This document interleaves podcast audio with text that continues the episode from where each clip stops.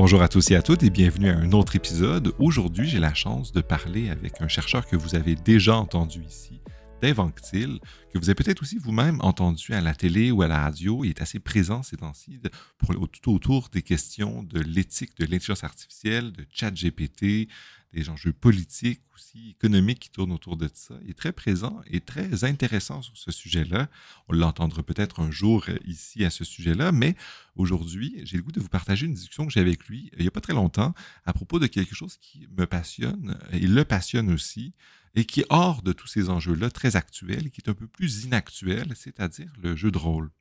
Effectivement, l'épisode tombe à point parce que euh, vient de sortir il n'y a pas très longtemps le film québécois Farador euh, qui met en scène une histoire qui tourne autour de passionnés du jeu de rôle et qui m'a personnellement beaucoup plu, beaucoup touché ou même ému parce que ça me rappelait les difficultés mais aussi les plaisirs du jeu de rôle, de l'amitié, de la fraternité qui se développe autour de ça. Et c'est de ça que moi, j'ai eu envie de discuter avec Dave. Et euh, voilà. Aujourd'hui, donc, on va parler de jeu de rôle.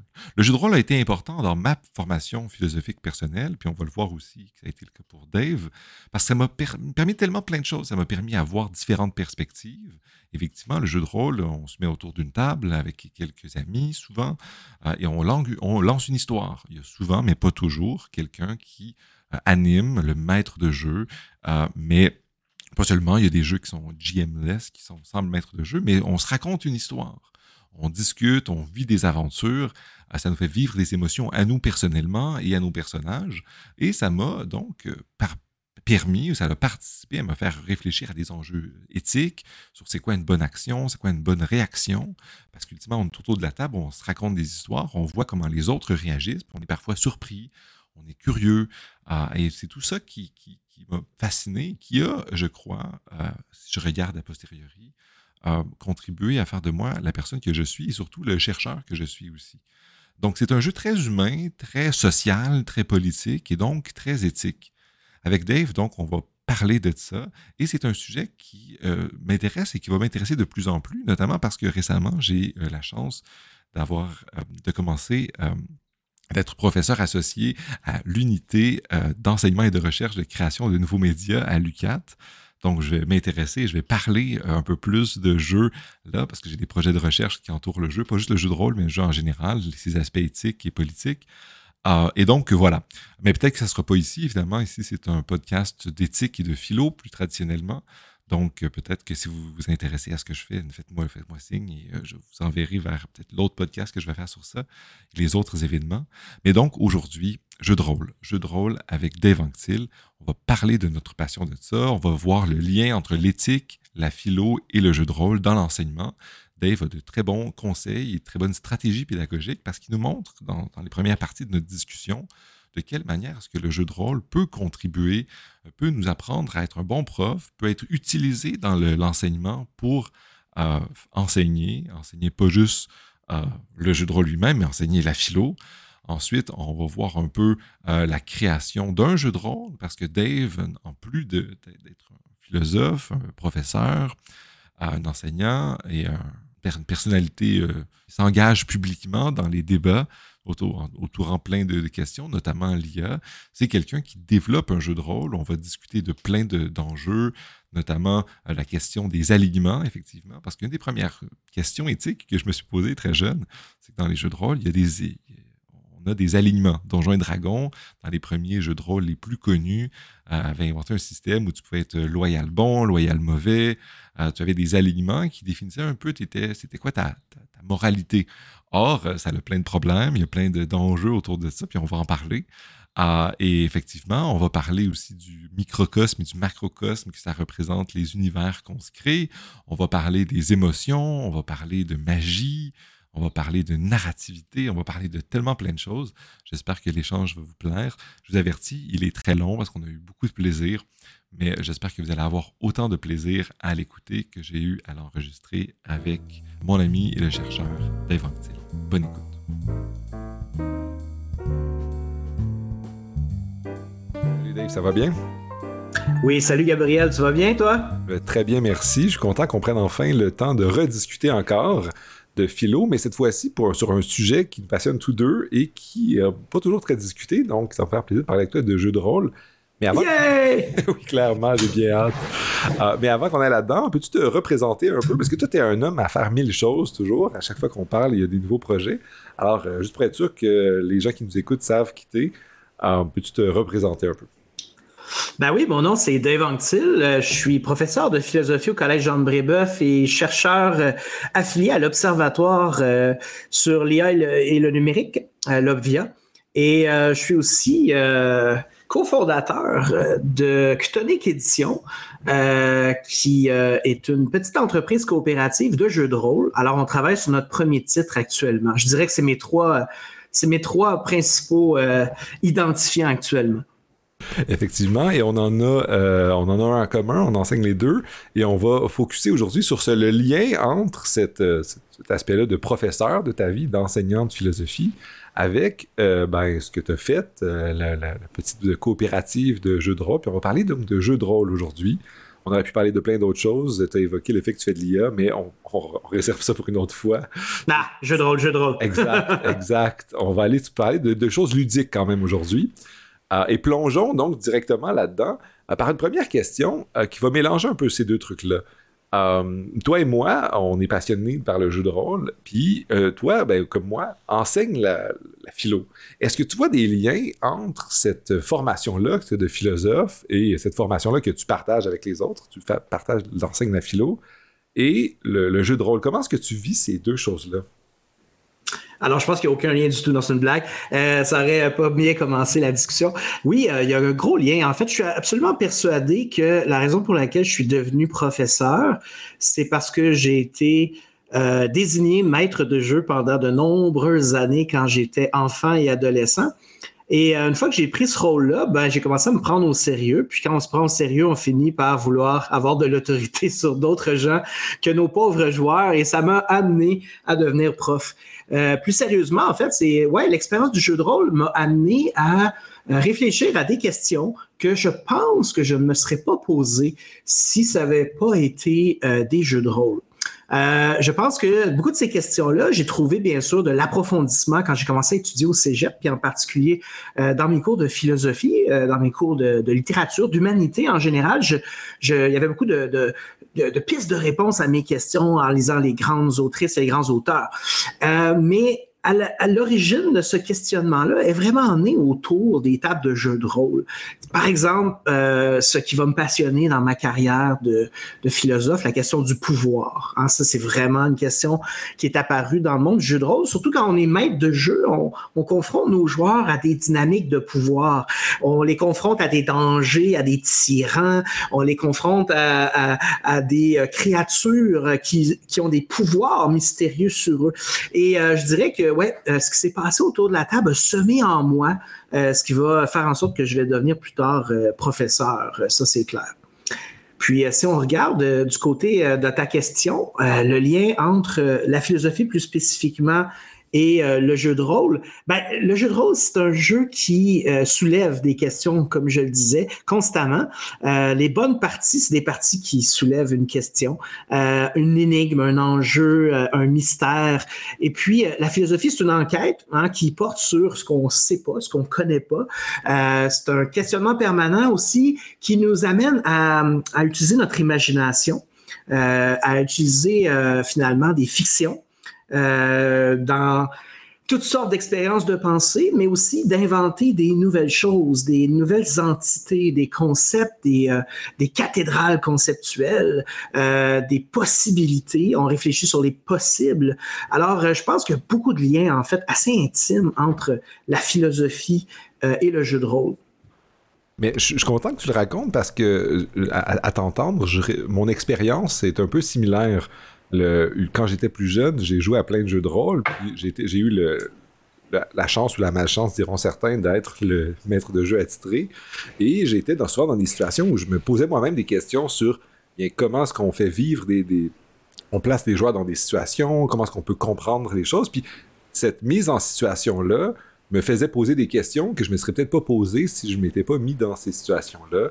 Euh, ou en, essayant de trouver un scénario pour mes joueurs, ou du moins même mes joueurs, on en discutait après, puis on disait, mais là, c'est une bonne représentation de cet enjeu de pouvoir-là, etc. Euh, très, très bien. On, on, construit beaucoup, puis ça nous fait réfléchir sur les enjeux. Euh, mais est-ce que il y a quelque chose dans l'enseignement, au-delà de, du fait que ça a aidé à nourrir ta curiosité philosophique, est-ce qu'il quelque chose, est-ce a le jeu de rôle a eu un, impact euh, sur, ta profession d'enseignant de la philosophie, en plus de t'avoir donné une passion pour la question du pouvoir et tous les autres enjeux? Tout à fait. Euh, ça a eu un impact majeur. Et euh, dans les dernières années, j'ai beaucoup reconnecté avec mes deux passions, ma passion de l'enseignement et ma passion du jeu de rôle. je dirais que d'abord, être un bon prof, c'est être un bon conteur. Euh, si on veut euh, juste transmettre de l'information, ça n'a pas beaucoup d'intérêt pour les étudiants de venir en classe. Donc, euh, les professeurs qui nous ont marqués, c'est souvent parce qu'ils étaient d'excellents conteurs et pas juste de bons vulgarisateurs ou très compétents dans leur connaissance et de, très compétents et très connaissants, savants dans leur domaine. C'est aussi parce qu'ils ont rendu la matière vivante. Donc déjà ça, euh, euh, dans un jeu de rôle, le maître de jeu, le narrateur, euh, il y a toutes sortes de façons de l'appeler, ben, il joue un peu ce rôle-là. Hein? Il joue en fait essentiellement ce rôle-là. Il essaie d'embarquer ses joueurs dans son histoire. Et puis, donc, dans mon enseignement, euh, j'ai expérimenté beaucoup avec le jeu de rôle. Euh, j'ai expérimenté avec le jeu de rôle, bien sûr, dans des simulations. Ça, c'est assez connu. Hein, c'est ce qu'on appelle euh, les serious games, hein, les jeux de rôle professionnels qu'on utilise un peu partout maintenant. C'est super formateur et ça engage beaucoup les étudiants. Donc ça, c'est des formats qui existent beaucoup, qui sont très intéressants. J'ai des collègues d'ailleurs qui en font en philosophie, par exemple, mes collègues de Grasset, Frédéric Garnet, Vincent Thibault, qui font des simulations euh, pour intéresser les étudiants à la matière dans chacun des cours. Le plus classique, c'est euh, Reacting to the Past, qui est essentiellement, donc à, l'origine, un module qui a été fait par des historiens pour euh, embarquer les étudiants dans euh, l'Antiquité grecque, dans l'histoire grecque, et euh, ils l'ont adapté pour le rendre plus philosophique, ce contenu-là, et c'est vraiment bien fait. Alors, moi, j'utilise le jeu de rôle de, cette façon-là, hein, avec des simulations, mais j'ai pas trop envie d'en parler parce que c'est un peu long à expliquer, mais plus familièrement, je l'utilise tout simplement dans la méthode d'enseignement. Alors, par exemple, cette session, dans mon cours de philo grec, ben, on commence un voyage à Athènes. Et je fais comme un maître de jeu. Tu le sais, un maître de jeu, il embarque ses joueurs dans une campagne. Alors, une campagne, ça commence quelque part, puis ça se déroule, puis éventuellement, ça se termine. Parfois, ça prend des années. Alors, euh, j'envisage, moi, mon, mon plan de cours comme une campagne, avec comme des un arc narratif. Là. Il y a un genre de début, fin, une structure. C'est ça. Alors, il y a des arcs narratifs, il y a des étapes. Euh, et euh, il y a, je laisse aussi de la liberté dans mon cours. C'est-à-dire qu'il y a des espaces que j'ai pas définis précisément parce que je ne sais pas exactement ce qui va se passer avec mes joueurs étudiants. Alors, je leur laisse le plus de place possible. Plus la, la session avance, plus euh, ils découvrent cet espace-là d'autonomie puis de participation, puis ils peuvent prendre plus de place. Alors, cette session, on commence, euh, le cours commence avec le procès de Socrate, euh, qui est aussi un procès, euh, bien sûr, euh, de la philosophie, et qui est aussi, d'une certaine façon, dans la manière dont Platon nous rapporte les événements, un procès de la démocratie, parce que les méchants là-dedans, c'est les démocrates d'une certaine façon. Alors, j'amène mes joueurs à vivre cette expérience, mes joueurs, mais tu vois, hein, mes étudiants à vivre cette expérience-là. Le lapsus est révélateur un peu du... Exactement. Alors, je les amène un peu à vivre cette expérience-là donc, je me sers beaucoup des historiens euh, pour faire le travail qui, normalement, est dans nos livres de jeux de rôle, hein, où on a les créateurs du jeu de rôle qui vont nous expliquer l'histoire et la culture, les cultures du monde hein, qu'on va faire découvrir à nos joueurs. Ben, moi, je fais la même chose avec les historiens. Je me sers de leur travail pour euh, alimenter et animer le drame qui se trouve dans les textes de la philosophie antique. Alors, euh, et pour mes premières évaluations, je mets mes étudiants dans une situation engagés dans l'histoire. Et ce qui est le fun, c'est que les étudiants ont hâte au prochain cours de savoir qu'est-ce qui va se passer. Alors, par exemple, mes étudiants ne savent pas que Platon a écrit le Criton, qui euh, est essentiellement hein, cette scène absolument remarquable où Criton, l'ami de Socrate, veut le convaincre de s'évader de prison après un procès injuste. Et bien sûr, la question, c'est de savoir, est-ce qu'on peut désobéir à une loi, à une décision euh, judiciaire qui est injuste. Et mes étudiants ne savent pas. Euh, ils ont étudié l'apologie de Socrate, le procès, la démocratie athénienne. Et là, je leur pose la question en classe si vous aviez à convaincre Socrate de s'évader, est-ce que vous, comment vous vous y prendriez? Et là, ils essaient de développer toutes sortes d'arguments en tenant compte de ce que Socrate a dit durant son procès. Alors, le côté jouissif là-dedans, c'est que moi, je sais ce qui s'en vient comme tout bon maître de jeu. Je sais que après, je vais les confronter avec les arguments de Socrate. Mais comme ils vont avoir fait l'effort que Criton a fait de convaincre Socrate, eh bien, ils vont trouver ça beaucoup plus intéressant. C'est comme s'ils participaient à l'histoire réelle et philosophique que je raconte dans mon cours et euh, euh, ils savent pas exactement où on s'en va, mais ils ont hâte de savoir c'est quoi la suite. Tu prends l'ignorance un peu des étudiants de, cette histoire-là, puis des différents livres de Platon, puis tu le retournes comme de manière à les engager à, l'intérieur de ça. surtout que je me mets à la place d'un étudiant qui connaît pas les Critons. C'est un peu contre-intuitif que Socrate ne veuille pas vraiment fuir. Puis c'est une surprise un peu quand même de découvrir en fait que Socrate va argumenter avec son ami Criton parce qu'en fait il doit rester, parce qu'il faut obéir, etc.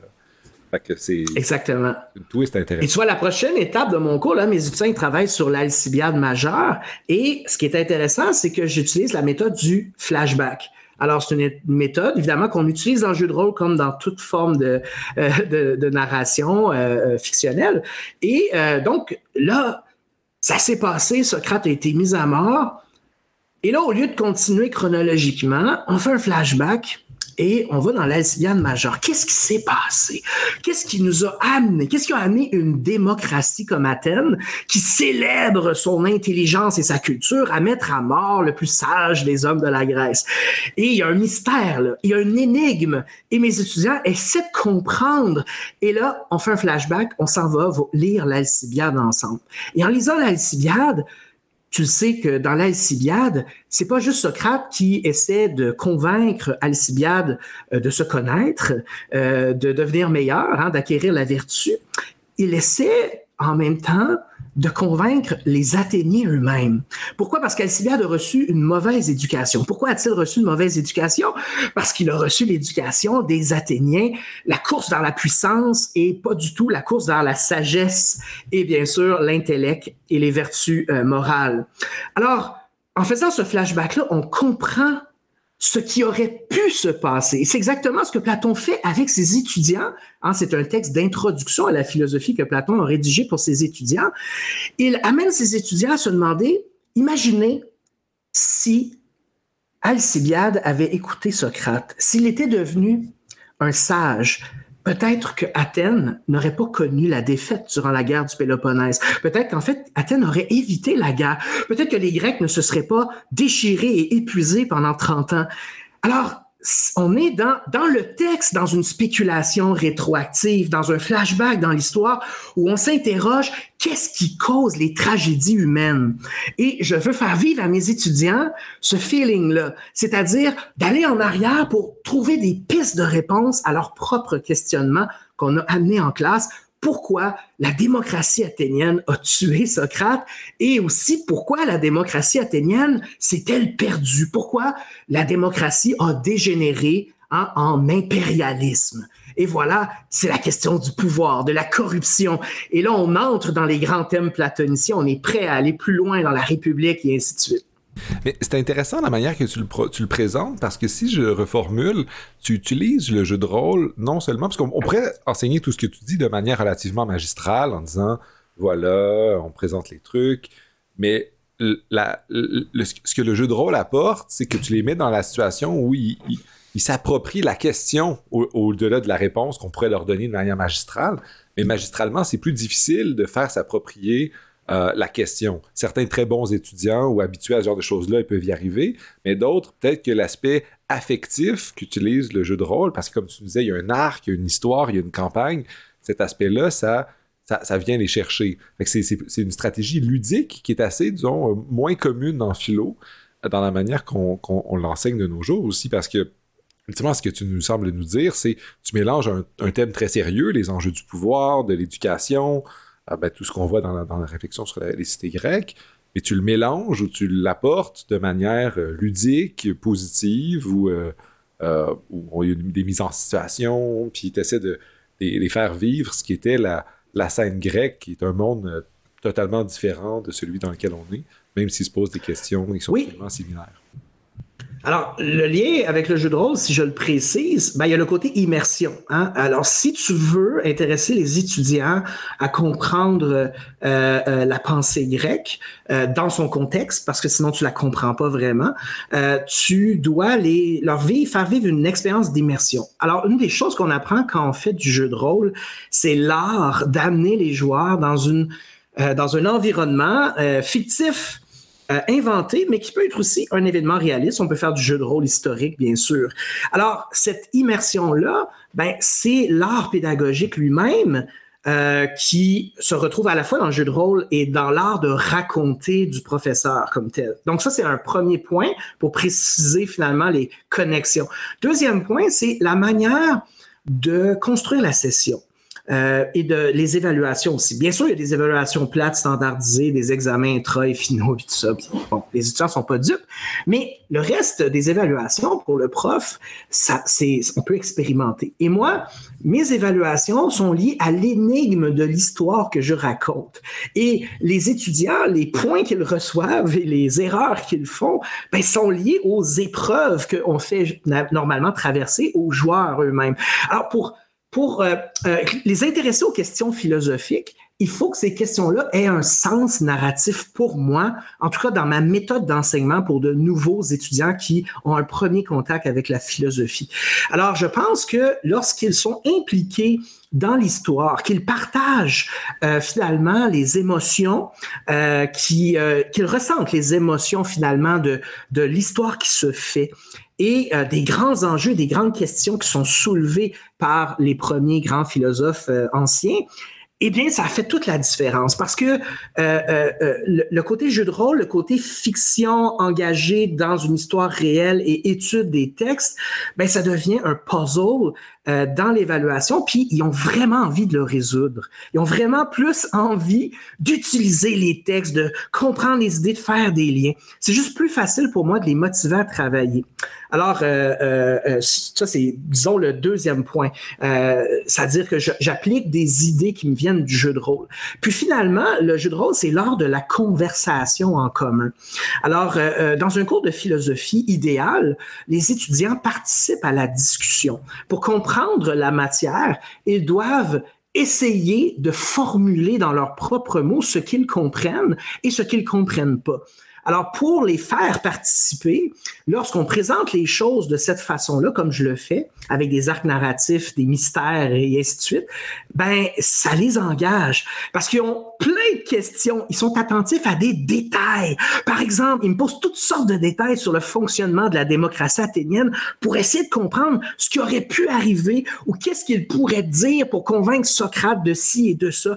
Et ils me posent plein de questions sur la constitution de Sparte et même de les autres démocraties inféodées à la Ligue de Délos. D'habitude, ce sont des détails qui les intéressent pas. Mais dans la manière que j'amène les choses, c'est eux c'est elles qui me demandent ces détails-là parce qu'ils ont l'impression que les détails sont importants. Alors ça, c'est quelque chose qui euh, fonctionne très bien pour moi, en tout cas dans l'engagement des étudiants. Comme tu dis, euh, le lien avec le jeu de rôle, c'est qu'il faut aussi les mettre en scène, comme tu dis, d'écrire l'univers, puis les, comme dans n'importe quelle campagne, il faut que les joueurs se sentent immergés un peu dans cet univers-là. Fait qu'il y a un premier pas, puis ensuite, une fois que cette immersion-là est faite, les effets que, tu décris peuvent être là. On cherche à se retrouver puis à prendre position. Um, Exactement.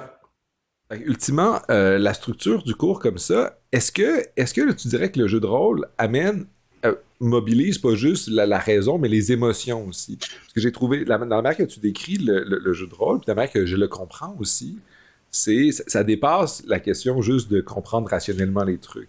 Quand on essaie de vivre en tant que maître de jeu, faire vivre construire une campagne, on a un objectif de, de pas juste faire passer des messages. On peut le faire, ça peut avoir un objectif de d'aborder des questions, comme on le dit, puisqu'on dit tantôt, mais c'est aussi faire vivre des émotions.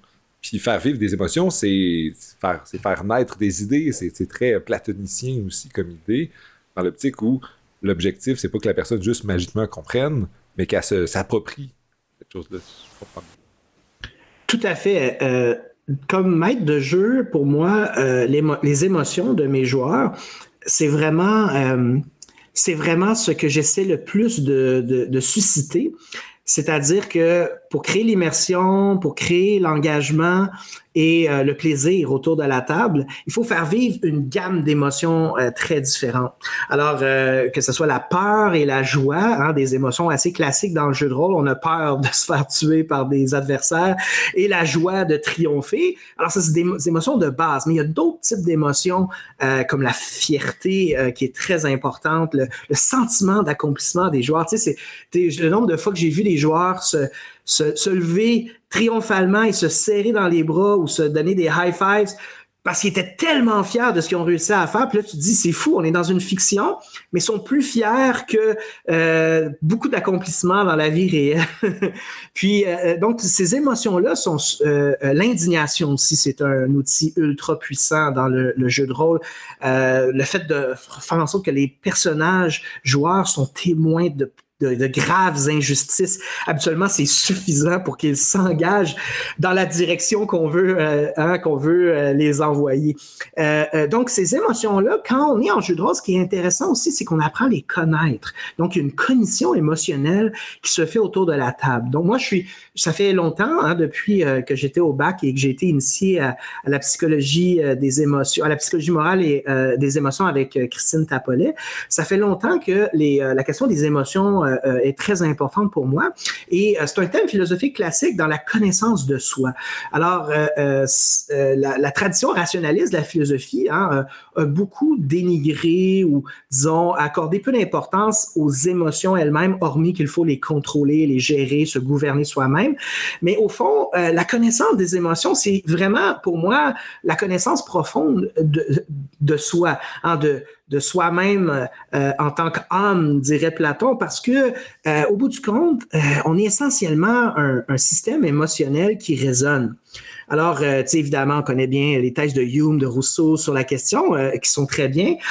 mais ce qui m'intéresse, moi, comme maître de jeu, c'est comment amener les joueurs dans un état émotionnel qui va rendre beaucoup plus difficile les décisions qu'ils doivent prendre. C'est la seule manière parfois de leur faire vivre des vrais dilemmes éthiques, par exemple, parce que s'il n'y a pas d'émotion, ils comprendront pas vraiment la nature du dilemme. S'il euh, n'y a pas un enjeu qui vient les toucher sur le fait qu'il y a des gens qui vont mourir, par exemple, ou souffrir énormément euh, s'ils font X ou Y, ben ils vont pas vraiment vivre le dilemme lui-même et ça va pas les amener à réfléchir. Et pour moi, donc, si on veut amener autant les joueurs que les étudiants à réfléchir, il faut leur faire vivre des émotions. Il faut faire attention avec les étudiants, bien sûr, parce que euh, ils sont plus jeunes, ils sont moins matures, ils peuvent être euh, bouleversés. Donc, il faut être évidemment euh, euh, pédagogue. Avec les joueurs, avec des adultes, évidemment, de mon âge, disons que je prends plus de risques sans problème. à partir du moment où, bien sûr, il y a un consentement autour de, de la table à vivre des expériences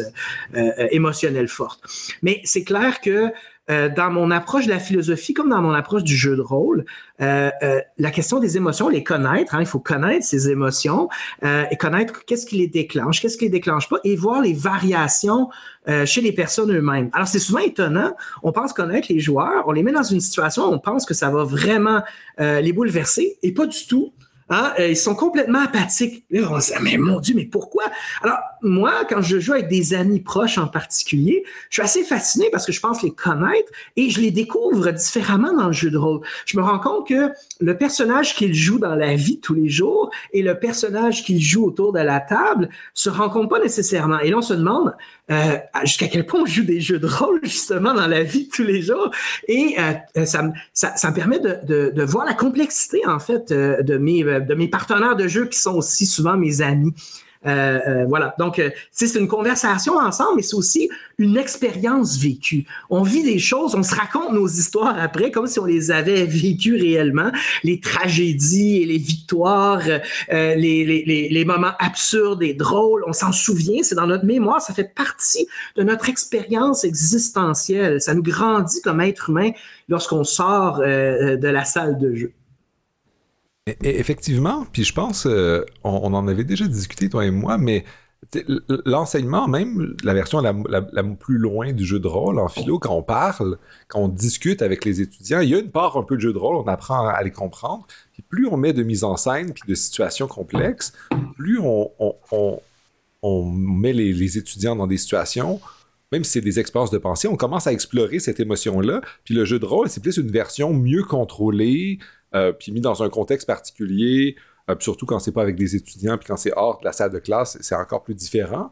Puis on, découvre toujours des, personnes différentes. Quand en classe, moi j'ai une discussion avec mes étudiants ou avec certains, certaines qui participent, on peut apprendre des choses. Des fois, quand je les mets dans des situations, ils, réagissent différemment. Des fois, je fais des gens des trucs tout simples, comme des petites expériences de pensée.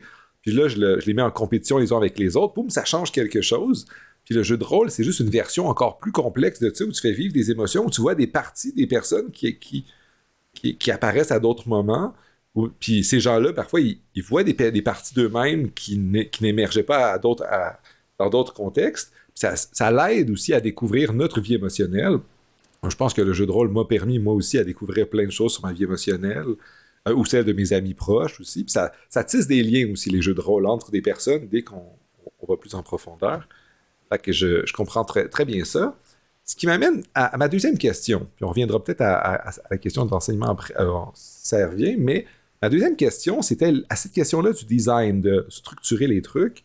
Toi, tu es non seulement un rôliste, quelqu'un qui aime le jeu de rôle, qui enseigne, puis qui fait de la philo, mais tu es aussi un philosophe qui développe des jeux de rôle. Tu as, parlé de ta, maison d'édition que tu as montée avec des, amis et d'autres personnes. Euh, bien, tu, non seulement tu portes le chapeau du philosophe qui, enseigne en utilisant un jeu de rôle, mais tu vas aussi créer puis te lancer dans le marché du jeu de rôle. Euh, comment c'est être un philosophe qui euh, saute dans l'arène du monde du jeu de rôle avec un public de rôlistes aussi, à, qui tu vas t'adresser de cette manière-là? Alors, j'ai envie de te répondre spontanément, c'est vraiment difficile. c'est difficile parce que euh, le monde du jeu de rôle, c'est l'univers geek. Et euh, les gens qui euh, les gens qui travaillent dans le jeu de rôle, qui créent des jeux de rôle, des produits, c'est des gens que j'admire beaucoup parce que parce que c'est un travail difficile. Et je le réalise maintenant que j'essaie de le faire de manière sérieuse, c'est-à-dire que je veux euh, produire un jeu de rôle qui ne sera pas juste joué par moi et mes amis et mes joueurs, mais euh, qui sera apprécié par d'autres personnes. Je me rends compte de l'art et de la complexité de cet art-là. Euh, donc, c'est difficile. Pourquoi? Parce que ben, dans la vie, j'ai tendance à vouloir devenir très bon dans quelque chose avant de faire la chose en tant que telle. Et ça veut dire que je me rends compte que je suis un amateur. Même si je joue au jeu de rôle depuis genre 34 ans, on va dire, euh, c'est pas pareil hein, euh, de vouloir le faire de manière professionnelle. Donc d'abord, mon respect pour les gens qui font ça, des gens qui souvent l'ont appris sur le tas. Euh, qui n'ont pas nécessairement euh, du tout de formation en, écriture, euh, en narratologie, qui, qui n'ont pas étudié à l'université des disciplines pour obtenir des compétences et des connaissances directement applicables. Donc, ils l'ont fait par essai-erreur et ça, c'est vraiment remarquable. Alors, au début, comme philosophe et universitaire, surtout, je cherchais la recette, la théorie à appliquer. Hein, alors, c'est quoi la théorie que je vais appliquer? Puis, mais ça marche pas comme ça. Hein? C'est un processus beaucoup plus proche de ce que font les artistes, hein, où ils vont, euh, ils vont beaucoup euh, travailler en étant perméables à différentes influences, faire des essais erreurs, puis éventuellement quelque chose de beau va, euh, va émerger. deuxièmement, je dirais le, comme philosophe, par contre, ce qui est intéressant, ou ce que j'espère pouvoir apporter, je pense pas être le premier philosophe à faire du jeu de rôle, mais j'en connais pas d'autres, c'est-à-dire que de créer des jeux de rôle. Ce que je pense apporter, c'est un regard critique sur euh, le jeu de rôle lui-même. Alors, euh, euh, comme, comme un bon universitaire, avant de prétendre commencer à vouloir faire mon propre jeu de rôle, j'ai lu énormément. Alors, de jeux de rôle surtout. Alors, j'ai je suis reparti de l'histoire, hein, l'origine des jeux de rôle, hein, les, les années Gygax de l'origine de Dungeons and Dragons, et j'ai refait l'histoire du jeu de rôle jusqu'à aujourd'hui. J'ai lu le plus possible de jeux de rôle, les maîtres, mais aussi les jeux de rôle amateurs pour voir euh, la grande diversité des approches et tout ça. Et c'est incroyablement créatif. J'ai beaucoup d'admiration pour cette, euh, cette culture-là, hyper créative. Et cependant, euh, comme philosophe, euh, évidemment, on est, on est entraîné à exercer notre esprit critique. Et ben, il y a des conventions dans le jeu de rôle. Ça veut dire des habitudes ou des habitus, dirait un certain sociologue nommé Bourdieu, qui m'ont paru étranges d'un point de vue de philosophe mais d'un point de vue de joueur et de maître de jeu, m'ont toujours paru tout à fait euh, naturel et normal parce que moi-même, j'étais euh, euh, dans cet univers-là. J'avais pas de distance critique par rapport au jeu. Alors donc, comme comme intellectuel qui s'est penché sur, euh, qui a étudié le matériel du jeu de rôle lui-même, ben ces conventions-là, euh, euh, dans le fond, elles représentent beaucoup le point de vue dominant, occidentalo-centriste de l'homme blanc. Donc, hein, historiquement, le jeu de rôle est dominé par des hommes occidentaux euh, euh, et en majorité blancs, mais évidemment, aujourd'hui, c'est extrêmement diversifié. Les femmes ont pris leur place, les personnes LGBT ont pris leur place et euh, on ne peut plus parler d'homogénéité ethnique, mais plus du tout dans le jeu de rôle. C'est plus le cas. Mais il y a des conventions héritées de cette longue tradition-là qui sont encore là et je dirais des manière de présenter les choses qui manque, je dirais, de nuances et d'esprit critique. Alors, on voit, par exemple, c'est le cas, euh, ça a été beaucoup discuté dans les médias, tu le sais, euh, Dungeons and Dragons, la dernière édition, il y a, la dernière édition, il y a encore le concept de race. Hein? Le concept de la, race est tellement important dans la culture anglo-saxonne et de essentialiser les personnes en fonction de leur race, c'est tellement important que c'est resté. Et là, les gens se débattent, se disent, est-ce qu'il faut changer ce concept-là par le concept d'héritage? Là, les gens se traitent de nom. Hein? Ah, maudit woke, euh, voyons donc, tu sais bien que quand on parle d'un elfe ou d'un nain, on n'est pas en train de parler des personnes racisées aujourd'hui. Et là, les personnes racisées disent, ben non, euh, le concept de race lui-même a une histoire, tu devrais la connaître. Et euh, il y a des dynamiques coloniales, il y a des dynamiques, en fait, de stéréotypes qui se retrouvent dans... Et ils ont raison, hein? ces personnes-là qui font ces critiques-là, ils, ont raison, évidemment, jusqu'à un certain point, parce que à un moment donné, c'est clair aussi qu'on est dans un univers fictif. Et l'intention otariale des personnes lorsqu'ils euh, définissent les nains ou les elfes n'est évidemment pas de stigmatiser euh, les personnes racisées aujourd'hui. Mais c'est clair que c'est un point de vue non critiqué. Mais même chose, hein, il y a beaucoup de misogynie. Euh, la représentation des femmes dans le jeu de rôle est encore ultra stéréotypée hormis dans les productions, les femmes sont euh, directement impliquées. Donc, on va encore voir beaucoup de bikini chainmail, comme tu sais, des bikini armors. Hein. Euh, euh, donc, dans l'art, on voit que c'est encore très stéréotypé, mais aussi dans les rôles sociaux genrés. donc, il y a une critique féministe à faire du jeu de rôle. Les femmes et les féministes le font d'ailleurs. Et donc, là, quand on, quand on se place comme intellectuel et philosophe en regardant les matériaux, ben, on les voit évidemment, ces choses-là. Alors, ça, ça crée quelque chose d'un peu inconfortable comme créateur maintenant. Comme créateur, euh, je fais un produit pour plaire à des joueurs. C'est un produit, hein. Il faut pas se, faut pas se le cacher. Alors, je peux pas arriver moi puis faire la morale aux gens. Je peux pas leur dire, tu peux pas jouer à tel jeu parce que euh, c'est colonialiste euh, et c'est sympathique d'une certaine façon à des préjugés racistes ou sexistes. Si je fais la morale aux gens, il y a personne qui va vouloir jouer à mon jeu parce qu'il a personne qui aime ça se faire faire la morale. Donc, il faut y aller d'une manière pédagogique et subtile. Ça veut dire qu'il faut créer un univers dans lequel on va pouvoir représenter des dynamiques de pouvoir à explorer qui sont en lien à ces thèmes très importants de notre époque, euh, mais où les euh, maîtres de jeu et les joueurs, les tables, hein, comme on les appelle en jeu de rôle, les tables de jeu vont être amenés à aborder ces sujets-là, les dynamiques de pouvoir, justement. Alors ça, c'est touché parce que euh, si je représente, par exemple, euh, une société féodale dans laquelle les femmes seraient subordonnées aux hommes, donc une société patriarcale, on pourrait interpréter mon choix comme étant de dire que c'est une bonne chose. Alors qu'au fond, dans mon jeu, ce que je pourrais vouloir faire, c'est de montrer qu'il y a des potentiels féministes dans cette société-là. Il y a des femmes qui contestent le patriarcat et en espérant que des joueurs et des joueuses vont vouloir participer à ces intrigues-là. Pour moi, c'est la bonne manière de le faire parce que sinon, c'est une manière trop paternaliste ou euh, euh, parentaliste d'aborder les joueurs et l'intelligence des tables de jeu. Il faut qu'ils soient capables euh, d'intégrer ça par eux-mêmes. Donc, il faut les outiller sans leur faire la morale, sinon ben, personne ne va vouloir jouer au jeu, comme je le disais. Donc, ça, c'est un deuxième point qui me semble important. Dernier point, comme philosophe dans le design du jeu, c'est, je dirais, c'est plus le côté philosophe politique, et ça, tu vas aimer ça. la question qu'on peut se poser, c'est euh, euh, c'est qu'est-ce qu'un philosophe peut apporter, notamment dans la logique des règles. Alors, une des obsessions des philosophes, c'est les normes, hein, tu le sais. Alors, euh, dans un jeu de rôle, pour que la fiction soit partagée et que le déroulement des parties des campagnes fonctionne bien, ça prend des règles pour créer une simulation de euh, une vérisimilitude hein, de la réalité et pour euh, créer des contraintes aux joueurs qui sont super importantes pour les forcer à faire des efforts et pour réussir euh, l'immersion. Alors, un, philosophe est habitué de réfléchir aux contraintes de la réalité, hein, la métaphysique, hein, euh, par exemple le principe de causalité, le principe de non-contradiction. Euh, il est aussi le philosophe équipé pour réfléchir aux contraintes sociales, morales, politiques euh, et ainsi de suite, et de réfléchir aussi de manière critique aux cultures elles-mêmes comme système de croyance. Alors ça, c'est intéressant parce que le point de vue du philosophe, il est habitué à être méta. Et quand on veut créer un univers, cette distance-là, méta, qu'on a, est vraiment intéressante parce qu'on peut manipuler notre objet, l'observer comme un modèle théorique avant de le dessiner de manière plus artistique avec des mots, des images, comme dans un bon vieux livre de jeu de rôle.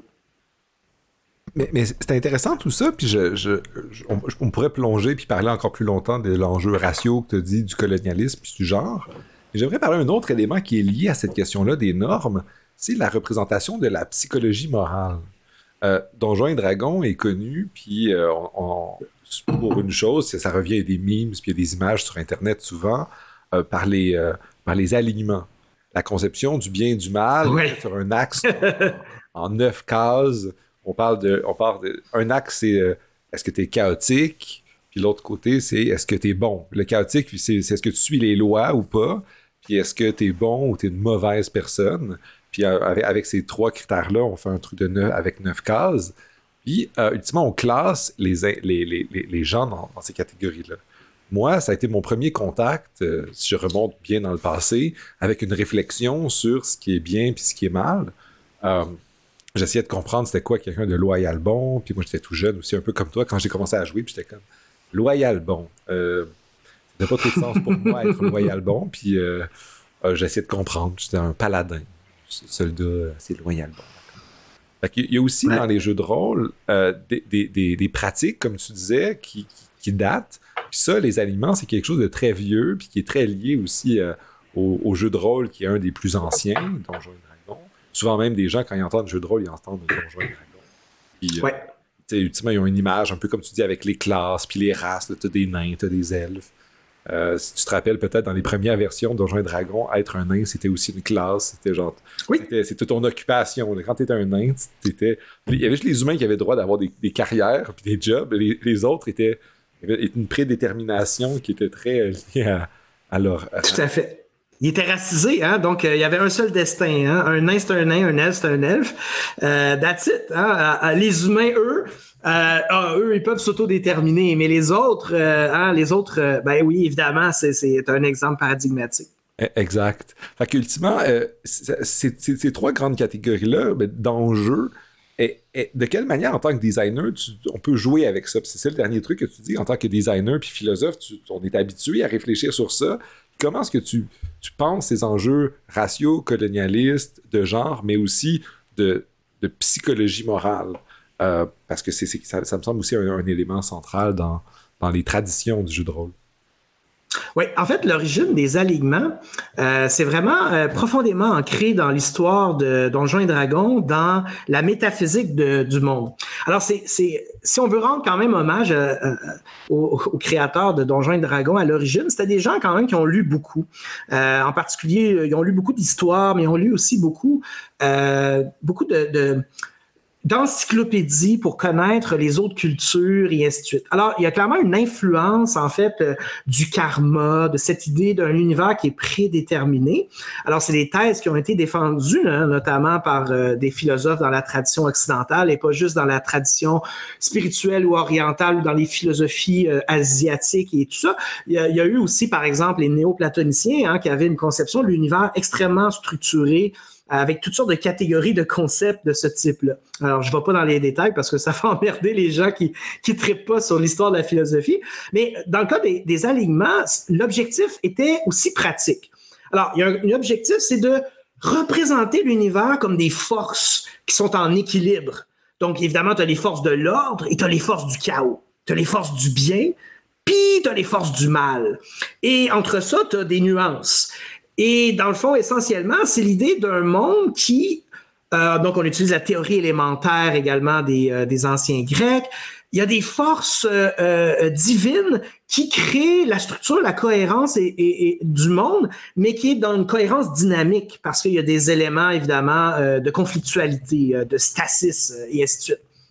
Euh, et on a fait de ça aussi une sorte de code moral pour savoir comment jouer son personnage. À l'origine, Donjons et Dragons, c'était surtout un simulateur de combat. Hein? C'était surtout un wargame, hein? un jeu de guerre, un jeu euh, jeu d'escarmouche. et euh, ben, il est devenu de plus en plus un jeu de rôle. Et là, quand on a voulu, d'une certaine façon, comprendre comment les gens allaient être des adversaires, ben, il fallait les opposer du point de vue des doctrines. Et d'une certaine façon, les alignements sont devenus des philosophies ou plutôt des idéologies qui sont supposées nous aider à jouer nos personnages. On pourrait dire aussi que c'est un peu des, des formes d'éthique au sens de l'éthos euh, grec. Euh, mais évidemment, c'est une prison mentale. Hein. Par exemple, si on reprend ton paladin, euh, qui est supposé être loyal bon, c'est-à-dire il suit les règles et il veut faire le bien, ben, le modèle du paladin, c'est le croisé. Donc, c'est le guerrier templier hein, qui sert euh, la cause qu'il considère comme étant le bien, qui est celle de sa religion, et qui va massacrer, bien sûr, les autres qui qui sont en désaccord avec sa religion, ou que sa religion, son Dieu et ses prêtres désignent comme étant l'ennemi. Alors, je doute que l'on a une bonne ici pragmatique pour apprendre aux gens comment réfléchir. Premièrement, ton paladin, nécessairement, il va massacrer des innocents, des gens qui sont au moins hein, possiblement pas si mauvais que ça. Et euh, à un moment donné, le joueur, il s'en rend compte, puis il va se poser des questions. Il va se demander, est-ce que c'est une bonne chose de massacrer ces gens qui appartiennent à une religion ennemie? Euh, est-ce que je peux faire ça? Est-ce que c'est compatible avec mon Dieu qui m'enseigne par ailleurs d'être une bonne personne? Mais le système de Donjon Dragon te dit, tu peux pas échapper à ton destin parce que c'est dans l'ordre ontologique de l'univers. Ton Dieu, il est loyal bon. Ça veut dire que si tu fais la volonté de ton Dieu, eh bien, tu es loyal bon. Alors, c'est une forme de réalisme moral très inquiétant dans un monde, bien sûr, polythéiste, où il y a des forces qui s'affrontent la subtilité, la nuance n'a pas sa place. Alors, c'est terrible ce que ça a eu comme effet dans le jeu de rôle, par ailleurs, parce que ça a amené les gens à se dire, on peut simplifier la manière de jouer notre personnage, ses choix, euh, ses actions, ses causes, ses finalités, à partir de deux idées, euh, l'alignement de l'ordre au chaos et euh, l'alignement du bien au mal. Et évidemment, comme philosophe, pour nous, c'est absolument risible et terrifiant d'ailleurs qu'on, d'une certaine façon, qu'on éduque les jeunes avec un code moral euh, et métaphysique aussi réducteur. Donc, il est arrivé plein de choses dans les jeux de rôle à partir des années 90 où on a abandonné ces choses-là et à la place, on a intégré des doctrines philosophiques et dans certains jeux, par exemple Vampire the Masquerade, hein, on a d'une certaine façon fait en sorte qu'il y a des espèces de d'idéologie partagée par euh, des groupes. Et euh, c'est une vision du monde. Hein? C'est une Shaung. Certaines sont plus philosophiques, d'autres plus spirituelles. Certaines sont plus idéologiques au sens politique euh, des rivalités, et ainsi de suite. Donc ça, ça a amené de la richesse parce que en plus, on pouvait changer Hein? On n'était pas, condamné à notre alignement. Euh, on pouvait changer. Euh, et ça, ça a créé des discussions plus intéressantes, plus de maturité euh, aussi autour de l'importance d'incarner des personnages complexes, nuancés, multicolores et ainsi de suite.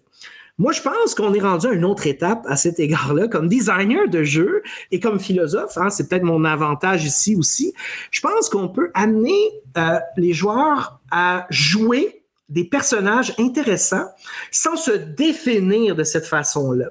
Et euh, tu mentionnais l'éthique des vertus. C'est un exemple, l'éthique des vertus, où on peut donner des qualités, des défauts à un individu pour guider le joueur. Donc, par exemple, si mon personnage est courageux, ça ne veut pas dire qu'il va être toujours courageux. Ça veut dire que, hein, selon la définition d'une vertu, il y a une disposition stable au courage. Mais évidemment, ça veut pas dire qu'il va toujours être courageux. Ça veut juste dire qu'il y a plus de chances de l'être et quand il sera pas, ben, il va avoir échoué dans sa vertu.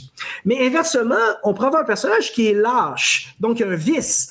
C'est un personnage qui a une disposition stable à être trouillard. Mais ça se peut à un moment donné qu'il, par amour ou pour une cause qu'il estime vraiment importante, qu'il va être courageux, justement. Et c'est ça qui est intéressant parce que l'éthique des vertus, qui est la plus proche, je dirais, de la psychologie humaine, qui s'intéresse aux émotions, à la cognition et à l'action d'une manière complexe, nuancée, ben, elle permet aux joueurs de définir leur personnage de cette façon-là pour savoir qu'est-ce qu'il ferait normalement et est-ce que c'est une exception à mon comportement? Et au maître de jeu aussi de prévenir parfois le joueur en disant sais, ton personnage, tu le définis comme un lâche, puis euh, depuis une couple de parties, euh, ça fait comme huit personnes qui sauvent euh, et il risque sa vie à chaque fois. Peut-être que peut-être qu'il est plus lâche. Et au lieu de lui dire, tu n'as pas le droit de le jouer comme ça, peut-être que tu t'es trompé sur ton personnage. Peut-être, en fait, qu'il est courageux, ton personnage, ou il a appris le courage. Et là, ah, c'est intéressant parce que nos personnages évoluent, et pas juste en puissance, en richesse, en, en gloire et tout ça. Ils évoluent Psychologiquement. Exactement. C'est l'intérêt de l'éthique de, la vertu où il y a une conception perfectionniste où on peut, on peut développer les vertus par la pratique, par le développement de, sa sagesse, de la capacité à savoir c'est quand c'est approprié de manifester ou de développer certaines vertus. Et les côtés sombres. Hein? Euh, moi, un, grand plaisir que j'ai, c'est évidemment une de mes grandes passions en philosophie, c'est la corruption, la question du pouvoir qui corrompt. C'est une question qui m'a obsédé dans mes recherches et qui, euh, est très importante dans mon enseignement aussi. Et je pense que c'est super, un thème majeur et très discret dans les parties. C'est d'amener les personnages à être tentés par le pouvoir, à se à se laisser corrompre et comment ils vont réagir face à ça. évidemment, pour les corrompre, il faut leur donner l'appétit du pouvoir. Il faut que le pouvoir ait un prix. Il faut que le pouvoir les rende justement euh, euh, immoraux pour qu'ils réalisent l'intérêt de réfléchir à la question pour se réformer. Au lieu de voir la progression comme une progression linéaire, il faut voir au contraire la progression comme celle d'un vrai être humain qui va avoir des hauts et des bas, qui va apprendre de ses erreurs. Et parfois, non, il va pas apprendre de ses erreurs, il y a des conséquences. Pour faire un clin d'œil à Alcibiade, justement, dont on parlait tout à l'heure, Socrate essaie d'éduquer Alcibiade afin qu'il puisse résister à la tentation du pouvoir. Mais évidemment, Alcibiade va y succomber. Pourquoi? Parce que son éducation fondamentale comme athénien aristocrate le pousse à la compétition et le fait de vouloir être perçu comme le meilleur, indépendamment du fait de l'être comme tel. Et évidemment, c'est ce qui va l'amener à convaincre ses citoyens, concitoyens athéniens de lui donner le pouvoir de faire une expédition désastreuse qui va mener à la défaite athénienne. Quelle belle quel beau récit que Platon reprend et qui est au cœur de la philosophie de Platon et quelque chose qui est magnifique à utiliser en jeu de rôle. Le pouvoir corrompt. C'est infini comme thème. C'est toutes les grandes téléséries, les, les, très bons romans qui abordent la question du pouvoir abordent cette question-là. C'est un thème inépuisable pour les créateurs. Et quand on y réfléchit de manière philosophique, on se rend compte qu'on peut le décliner de toutes sortes de façons. Le pouvoir peut corrompre subtilement le pouvoir, donc, un peut tenter, guider hors du sentier battu, du chemin, mais le pouvoir, il peut aussi convertir quelqu'un soudainement. il peut devenir soudainement, ah, il peut mettre l'anneau de Gigas ou bien sûr euh, l'anneau, euh, l'anneau unique dans The Lord of the Rings, hein, qui sont les mêmes. Alors, c'est c'est ça que la philosophie peut donner, je pense. Elle peut euh, aider les joueurs et la communauté rôliste à trouver l'intérêt de d'explorer des thèmes philosophiquement dans leur partie, sans euh, transformer bien sûr le jeu de rôle en un séminaire de philosophie. Le, le but c'est, on se rend compte qu'au fond on a envie de réfléchir à ces questions-là, on a envie de se laisser interpeller parce que oui, c'est une fiction, mais on parle de choses qui sont réelles. On parle de la condition humaine, de la condition historique de l'humanité. On parle de ce qui nous préoccupe chaque jour quand on voit ce qui va pas bien dans le monde. Mais ce qui est le fun, c'est qu'il n'y en a pas de bombe qui nous tombe dessus quand on joue au jeu de rôle ou on va pas se faire assassiner pour vrai. Donc, le côté ludique nous permet de vivre ces choses-là avec un, certain filet de sécurité et d'explorer justement des expériences vécues qu'on ne pourrait pas vivre nécessairement dans la vie réelle. Et ça, ça, ça nous ajoute des couches, justement. Mais je suis, parfaitement d'accord avec toi, puis tu, tu sauras que tu m'as flatté dans le sens du poil, comme on dit, parce que éthique de la vertu, je pense que c'est une, branche de l'éthique qui est très, très... Euh, il y a beaucoup de choses à dire, du moins, et surtout dans le, jeu de rôle, je pense que c'est un, outil qui mériterait d'être exploré. Euh, puis pour, succéder du moins aux différents autres mécanismes qui ont été mis en place. C'est plus, ça fait des effets dramatiques, les transformations, ça permet des gens de devenir vicieux, puis de, se développer moralement. Ça peut lancer des discussions aussi sur euh, c'est quoi le... Parce que les vertus, un des éléments fondamentaux, c'est que ça se discute aussi. C'est quoi le courage? C'est la capacité à savoir c'est quand c'est approprié d'être courageux sans être téméraire. C'est quoi être juste dans quelle situation? C'est quoi être... Ça peut être utilisé dans la partie.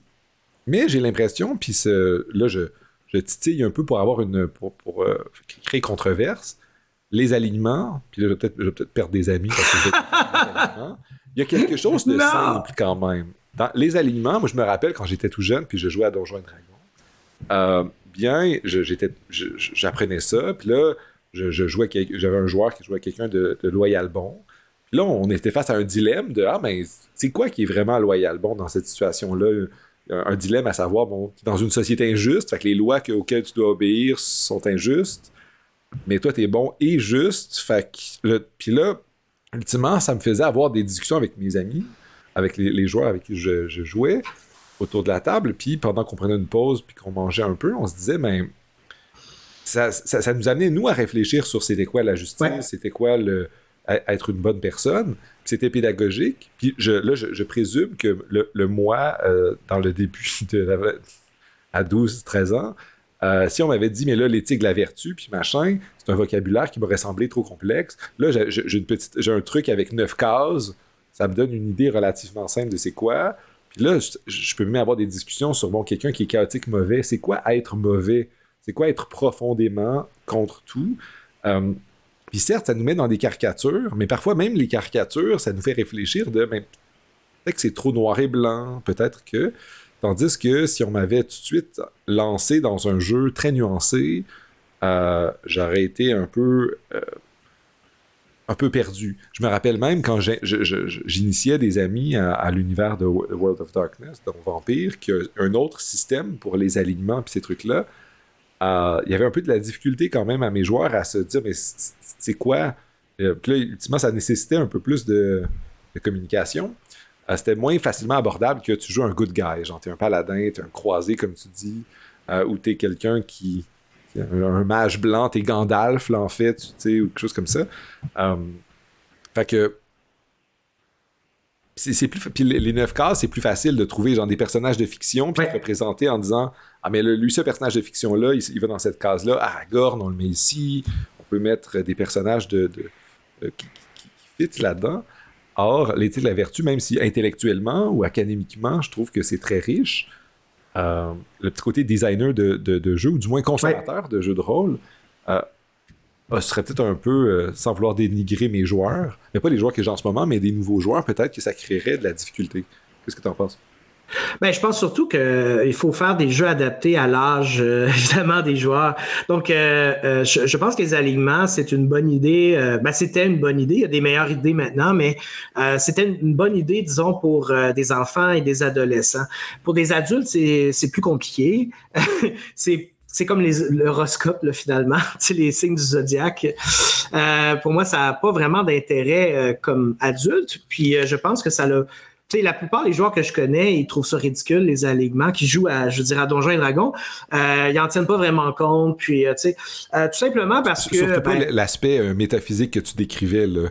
Parce qu'ultimement, même moi, quand j'étais plus jeune, quand je, lisais Loyal, le Loyal Bon, tout ça, je, ne le comprenais pas dans la logique de des dieux de cet univers-là. Je me disais juste, c'est quoi quelqu'un de, chaotique? Exactement.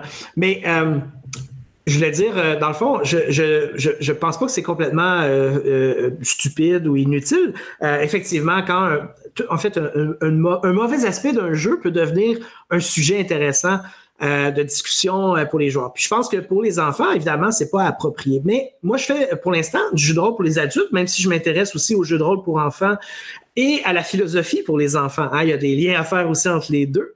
Euh, donc, euh, le jeu de rôle pour les adultes, je pense que les adultes ont besoin euh, de quelque chose qui va un petit peu plus les stimuler, euh, puis qui va avoir un plus grand, euh, je dirais, réalisme dans la fiction. Euh, notamment, ils veulent pas non plus une prison. Ils savent qu'une personne c'est complexe, puis ils savent pas exactement qui est leur personnage. Ils vont découvrir en jouant le personnage. Donc, ils vont le définir en jouant davantage. Et ça, c'est important de ne pas leur donner une prison mentale pour le plaisir du jeu, mais aussi l'exploration des possibles. Et ils vont finalement ressentir ce qui est leur personnage à force de, à de, d'utiliser ce personnage-là comme leur propre avatar en, portant sa peau. ils vont finir par être dans sa peau, ils vont finir par euh, euh, ressentir un peu mieux comment il réfléchit puis il pense. Donc, je pense qu'on peut utiliser d'autres outils aujourd'hui pour amener les joueurs à être plus autonomes dans la définition de, de leur personnage et ce qu'ils, euh, qu'ils vont faire comme tel et les décisions qui vont les définir et tout ça. Donc, c'est, c'est, ça le sens de ce que je disais comme tel. mais c'est important que, comme designer, pour revenir à ce que je disais tout à l'heure, faut pas faire la morale aux gens. C'est la même chose. Euh, je veux pas que euh, le livre que je suis en train de, faire pour euh, les joueurs et les maîtres de jeu, que ça soit un livre de philo. Hein? Je veux pas euh, que ça soit un, livre pédagogique, didactique, qui leur dit comment ils devraient jouer. Moi, je veux que ce soit au contraire une boîte à outils qui va les aider tout simplement à expérimenter différents styles de jeu, différentes expériences de jeu et oui, enrichir un petit peu leur perspective sur ce que ça veut dire faire un jeu du jeu rôle, donc être rôliste, incarner des personnages, vivre des aventures et tout ça. Pour sortir un peu des conventions, je te disais, hein, je t'ai nommé quelques conventions tout à l'heure avec lesquelles, avec comme philosophe et universitaire, euh, ben, je regarde ça d'une manière critique, mais il y en a d'autres notamment tous les systèmes d'incitation. Alors, un des, grands paradoxes, justement, des joueurs de D&D, comme tu disais tout, tout à l'heure, c'est la majorité des joueurs du jeu de rôle qui jouent à une version ou l'autre de Donjons et Dragons, ben, c'est que, dans le fond, euh, les joueurs sont conditionnés par des incitations. Euh, gagner de l'XP, de l'expérience pour monter de niveau, c'est-à-dire devenir plus puissant et accumuler des trésors. Alors ça, comme, comme philosophe et, comme euh, hein, toi aussi, tu étudies le comportement humain, euh, ben c'est particulièrement toxique hein, et c'est très présent dans les jeux vidéo également.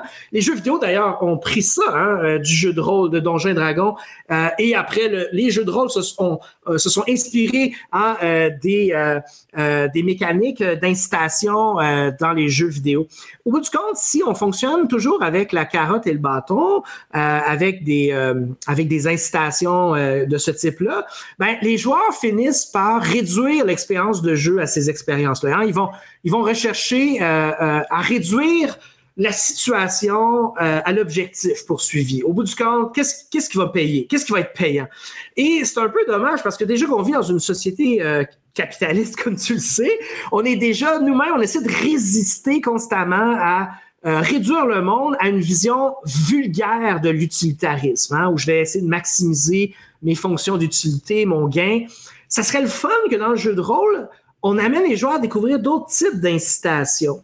Et, euh, euh, c'est là-dessus que je travaille notamment comme designer de jeu. J'essaie de j'essaie de, que la progression ne soit pas liée à l'accumulation, que la progression soit liée davantage à l'exploration, la découverte, l'apprentissage. Euh, et si je présente des choses comme ça, euh, il y a beaucoup de joueurs qui vont faire Oh my God, c'est quoi ça? Hein? Parce que, évidemment, ils vont faire Hey, moi, tu sais, je veux mon moment de feel good. Mon moment de feel good, c'est j'ai tué le troll, j'ai trouvé une épée magique. Ben, je vais aller me coucher heureux parce que mon personnage, ben, il est plus puissant. Hein? Il a gagné de l'expérience, il va monter bientôt au cinquième niveau. Et ben, il y a une épée magique, fait qu'il va pas tuer plus de trolls et de gobelins et obtenir plus de trésors. Mais à un moment donné, on a fait le tour. Hein? La finalité de ça, on fait le tour assez rapidement et même certains joueurs aguerris à ce style de jeu-là le disent eux-mêmes que c'est putain ce qui les motive. Ce qui les motive, c'est le plaisir autour de la table, être surpris, prendre des risques, tu sais. Mais je pense que on n'a pas assez osé en jeu de rôle euh, traiter les joueurs comme des êtres humains plus complexes et plus intelligents que ça. Et ça, c'est un petit peu ce que je pense que je vais essayer de faire avec beaucoup de prudence et de délicatesse pour pas avoir l'air, tu sais, justement, de l'intellectuel qui va dire moi, je vais vous apprendre à jouer au jeu de rôle pour devenir des meilleurs êtres humains. Si j'arrivais avec une attitude comme ça, les gens m'enverraient promener avec raison. Moi, c'est plutôt, je dis, regarde, moi, je suis un, créateur de jeux un peu différent euh, de la plupart des créateurs de jeux. Puis moi-même, comme joueur, euh, je m'ennuie un petit peu dans les recettes éprouvées de ce style-là. Alors, j'amène ce qui, moi, a commencé à me faire triper, puis j'essaie de vous le partager. J'ai réfléchi à ça. Puis j'ai des atouts, disons, pour, euh, pour vous permettre de, de, de faciliter cette introduction-là, graduelle, à votre goût, hein, dans le jeu de rôle.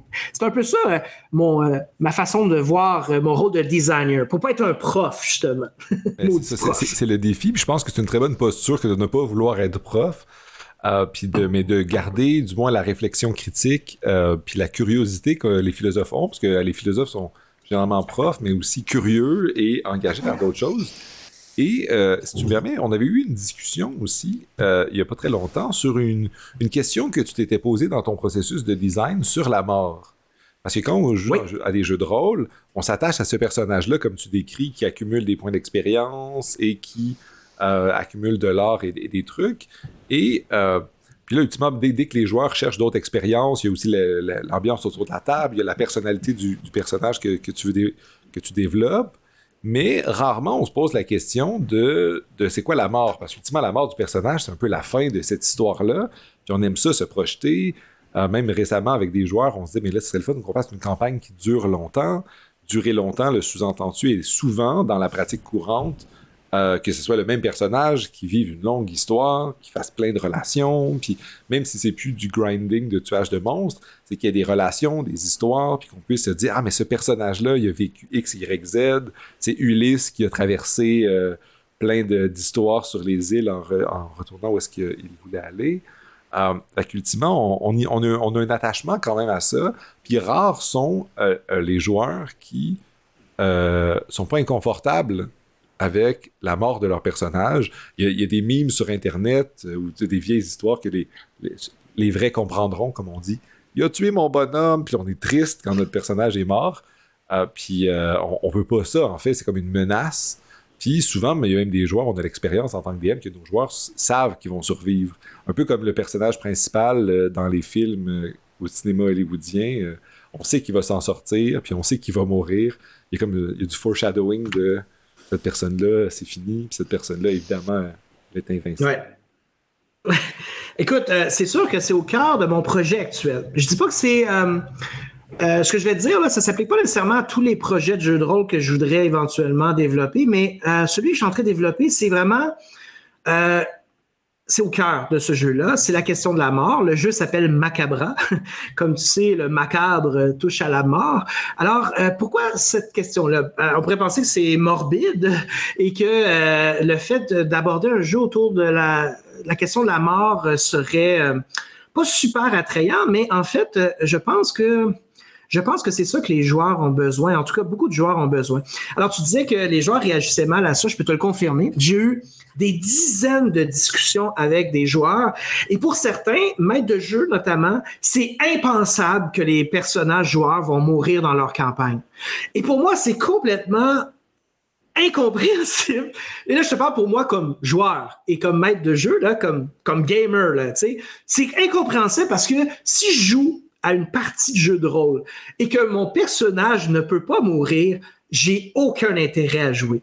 C'est la, vulnérabilité euh, et la mortalité de mon personnage est absolument essentielle pour que j'embarque dans la partie. Sinon, tous les dangers que tu vas mettre devant moi me feront absolument aucun effet. Donc, ça veut dire que j'aurai aucune motivation à jouer. J'ai vraiment de la difficulté à comprendre comme joueur. Ici, je parle comme joueur encore une fois et comme maître de jeu comme rôliste, de la difficulté à, comprendre les joueurs qui disent si mon personnage meurt, j'arrête de jouer. Ou euh, je peux pas faire mourir mais euh, les personnages de mes joueurs, ils sont trop attachés à leur personnage.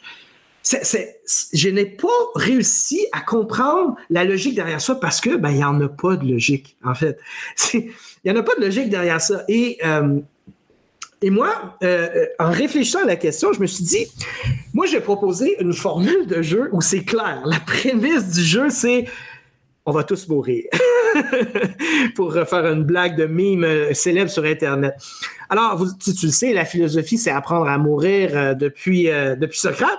Et, mais ce que ça veut dire, apprendre à mourir, tu le sais, ça veut dire donner de la valeur et du sens à l'existence qui est la nôtre. Si je suis immortel, chaque journée n'a aucun intérêt. C'est parce que mon temps est compté que la vie a de la valeur, qui fait en sorte que chaque jour vaut la peine d'être vécu et que je dois me lever, me donner un coup de pied au cul et faire de ma personne une meilleure personne et de le monde un meilleur monde et ainsi de suite. Donc, euh, la mort, c'est quelque chose qui est tabou dans notre société. Hein. Je pense que je te l'apprends pas, mais je suis surpris à quel point parfois c'est tabou. Euh, notamment, je le vois avec mes étudiants. Euh, quand j'aborde la question de la mort au plan philosophique, c'est impossible de ne pas le faire euh, en philosophie, puisque c'est un des sujets les plus importants chez les philosophes, je le vois à quel point ils sont mal à l'aise. Et j'ai appris à bien communiquer ça avec eux. J'ai appris à faire passer la pilule en guillemets, puis à délier les langues, puis à changer le malaise en quelque chose de positif, euh, d'interactif et tout ça. Alors, ce que j'ai appris avec mes étudiants, je vais essayer de l'amener dans, dans la culture rôliste. Alors, je pense que la mort, c'est ce qui donne l'intérêt au jeu. Si les joueurs n'ont pas peur de mourir pour leur personnage, je parle pas de tuer les joueurs, hein, mais bien les personnages, si euh, ils n'ont pas peur de tomber malade, d'être gravement blessés, euh, le danger n'a aucun sens. La signification d'une aventure où il y a du danger, ça n'a aucun sens. Alors, le macabre est un genre qui est apparu au Moyen Âge dans le contexte de la grande peste, la peste noire. Les gens mouraient par centaines de milliers, par millions. Les gens étaient entourés de la mort et les poètes, mais aussi les habitants, les gens ordinaires, pour faire face à des traumas dont on ne peut même pas imaginer la portée, nous qui avons failli nous effondrer à cause de la pandémie de la COVID. Ces gens-là ont commencé à rire de la mort, à rire avec la mort. Le genre macabre est un genre humoristique qui ironise sur la mort, et en particulier ceux qui ont peur de mourir, qui sont souvent aussi les gens puissants, qui s'entourent de richesses et de protecteurs et de châteaux pour se protéger de la mort. Et d'une certaine façon, l'humour, mais d'autres approches, euh, faire face à la mort, porter soi-même la mort comme un costume, c'est une manière d'y faire face et de lui donner un sens. Alors, c'est mon inspiration créative principale, pas uniquement pour euh, euh, l'univers et le système de jeu de Macabre. Et je pense que tout ce qu'on discute depuis tout à l'heure, tu sais, par exemple, comment faire en sorte d'avoir une immersion qui est forte, comment faire en sorte que des joueurs vont développer leur personnage, c'est précisément le fait que la vie du personnage est limitée. Alors, si je veux pas que mes joueurs tombent dans le panneau de juste tuer tout le monde et de ramasser des trésors, mais ben, la meilleure chose à faire, c'est de leur faire vivre les risques de leurs mauvaises décisions de manière très réaliste. Les gens dans la vie qui font ça, ben, ils finissent morts, ils finissent assassinés, ils finissent condamnés en prison, euh, au banc de la société, bref, euh, ils finissent mal. Et c'est important dans la vie comme dans le jeu pour vraiment considérer euh, que le jeu de rôle puisse être autre chose que ce qu'on a dit tout à l'heure, tuer des monstres puis ramasser des trésors. Donc, c'est très important dans mon approche créative actuellement. Et, et ça revient à ce qu'on disait un peu plus tôt aussi sur de faire vivre des émotions. Parce qu'ultimement, une fois que tu mets le risque, tu rends le risque réel, les gens, ils, ils veulent pas que ça arrive, puis ça les engage à la fois un peu plus, puis ça crée les émotions de peur ou d'autres choses. Puis il y a très peu de jeux de rôle qui font ça. Il y a Call of Cthulhu qui, dans son design, pense un peu à, la mort parce qu'ultimement, on, ça va y arriver, tout le monde va devenir fou. Mais euh, il y a peu d'autres jeux qui euh, pensent vraiment à, à ces genres de mécaniques-là. Exactement. Puis euh, euh, quand on pense à, la mort, au fond, on pense à toute la vulnérabilité de la condition humaine. Et c'est ça que je veux dire. C'est pas juste la mort comme telle qui est importante, c'est tout ce qu'elle veut dire pour notre fragilité et pour notre empathie euh, envers la fragilité des autres. Donc, s'il y a une chose que l'éthique du care féministe nous a appris, c'est l'importance de ces thèmes-là. Ils sont très importants d'ailleurs dans, ma façon de concevoir le, le jeu de rôle. Et, et, comme tu le dis, les émotions, ça veut dire, ça veut dire aussi que ben, c'est la santé mentale, c'est les traumas, c'est, je dirais même, la dimension spirituelle, la quête de sens et l'absurde. L'absurde est une confrontation qui peut être terrible euh, pour les personnes. Donc, si on a toutes ces dimensions-là, en plus de notre vulnérabilité physique, euh, ça amène des thématiques de jeu extrêmement riches et intéressantes. Par contre, si nos joueurs ils jouent des super-héros, euh, et quand on joue à Donjons et Dragons, cinquième édition, ben, essentiellement, on joue des super-héros. On n'a pas peur de grand-chose. on n'est pas vraiment vulnérable. On a toujours plein de pouvoirs. Et le jeu est fait pour que les joueurs gagnent toujours. Donc, je ne sais pas qu'est-ce que ça apprend aux gens, ça, euh, le fait de toujours gagner, mais moi, je me méfie de ça. Hein. Euh, il y a quelque chose de. La vie n'est pas comme ça. Même le sport n'est pas comme ça. Je veux dire, euh, c'est comme, oui, ça peut être un échappatoire, mais les meilleurs récits de super-héros, que ce soit les super-héros les plus puissants comme Superman, ben, ils ont la kryptonite, ils ont des vulnérabilités. C'est ça qui rend le récit intéressant, sinon c'est plate. c'est juste trop plate. Ça n'a pas d'intérêt. Pour moi, ça n'a juste pas d'intérêt. Et évidemment, il y a des gens qui sont pas d'accord avec moi, puis c'est correct mais je vais essayer d'intéresser les gens qui, eux, ont envie de, vivre autre chose. Puis je, sais qu'ils sont nombreux parce que je, n'ai entendu parler, j'ai beaucoup discuté avec euh, ces, gens-là, et beaucoup le font d'ailleurs dans leur propre jeu. Euh, ils choisissent des jeux, justement, où le danger va être réel et tout ça parce que, ben, euh, ben sont pas des bébés, là, et ils n'ont pas besoin de toujours gagner. Puis oui, perdre son personnage, c'est terrible, mais en même temps, c'est extraordinaire. Je veux dire, quand j'étais jeune, j'étais préadolescent, puis j'ai lu The Lord of the Rings pour la première fois quand Gandalf est tombé avec le Balrog, j'étais complètement bouleversé. C'était mon personnage préféré, c'était mon modèle, et j'étais sûr qu'il était mort. Oui, bien sûr, il va revenir, mais c'est pas grave, sa mort a eu un effet énorme sur moi. Et même chose, hein, quand Boromir va mourir et quand Théoden va mourir euh, en affrontant euh, le, Witch, King of Angmar, s'il n'y avait pas ces morts-là, ce serait pas The Lord of the Rings, ce serait pas l'histoire extraordinaire qu'elle est. C'est la même chose avec toutes les grandes pièces de Shakespeare, c'est la même chose avec les grandes œuvres et, les grandes histoires réelles. Euh, il faut que César soit tué par Brutus et les sénateurs romains. Il faut que Alcibiade soit assassiné euh, après avoir trahi Athènes deux fois, Sparte et la Perse. Il faut qu'il, hein, tu comprends, c'est le closure. Il faut que, et moi, ce que je veux, c'est que les joueurs pensent à qu'est-ce qui va se passer après que leur personnage va mourir. Pourquoi? Parce qu'il faut qu'ils pensent à la mort. Et tu sais, c'est important. Penser à la mort, c'est apprendre à se connaître, mais c'est aussi se préparer à, à mourir. Se préparer à mourir, c'est apprendre à vivre. Et pour mes joueurs, je veux je veux qu'ils s'attachent à leur personnage, mais je veux qu'ils soient capables de leur dire au revoir aussi. Je pense que c'est très sage. Ça m'amène à une avant-dernière question, euh, avant euh, celle qui va être la conclusion de notre échange. Cette avant-dernière question-là, c'est on a beaucoup parlé du jeu de rôle de manière très intello. je pense qu'il y a des gens qui nous écoutent qui pensent au jeu de rôle comme étant un genre de divertissement. Euh, comment est-ce que tu comment est-ce que tu fais le lien entre l'aspect très très profond, très on a parlé tu, tu nous racontes ça très dramatique, Lord of the Ring, la mort, etc. Euh, sur le fait que ça peut être pédagogique, le jeu de rôle, puis ça peut te faire vivre des émotions. Et l'aspect que des gens pourraient dire, mais en fait, c'est un, un, jeu, c'est du ludique. Puis il y a des gens qui vont dire, le ludique, c'est d'un côté, puis la philo, puis la mort, c'est des choses sérieuses. Euh, c'est ça. les, gens sérieux, il faut qu'ils froncent les sourcils, puis euh, qu'ils fassent pas, qu'ils mettent pas ça dans quelque chose de vulgaire comme le monde, le monde ludique. Comment est-ce que tu lis cet aspect-là, le ludique, avec le dramatique, l'intense et le philosophique surtout aussi? Ben, je pense que c'est un faux dilemme de croire que le jeu ne peut pas être sérieux et qu'on euh, ne peut pas aborder des thèmes sérieux sous un mode de divertissement. Euh, je pense que toutes ces choses-là sont vraies. Je pense qu'on peut euh, voir le jeu de rôle comme un divertissement, mais déjà, c'est c'est pas un divertissement pour la plupart des gens. La plupart des gens vont dire, OK, toi, là, ta définition du fun, c'est de lire des livres, de faire des calculs mentaux, euh, d'être assis autour d'une table euh, à écouter quelqu'un qui décrit toutes sortes d'affaires compliquées, sais, pour beaucoup de gens qui ne sont pas des rôlistes, déjà, le jeu de rôle, c'est vu comme quelque chose d'intellectuel. Tu comprends?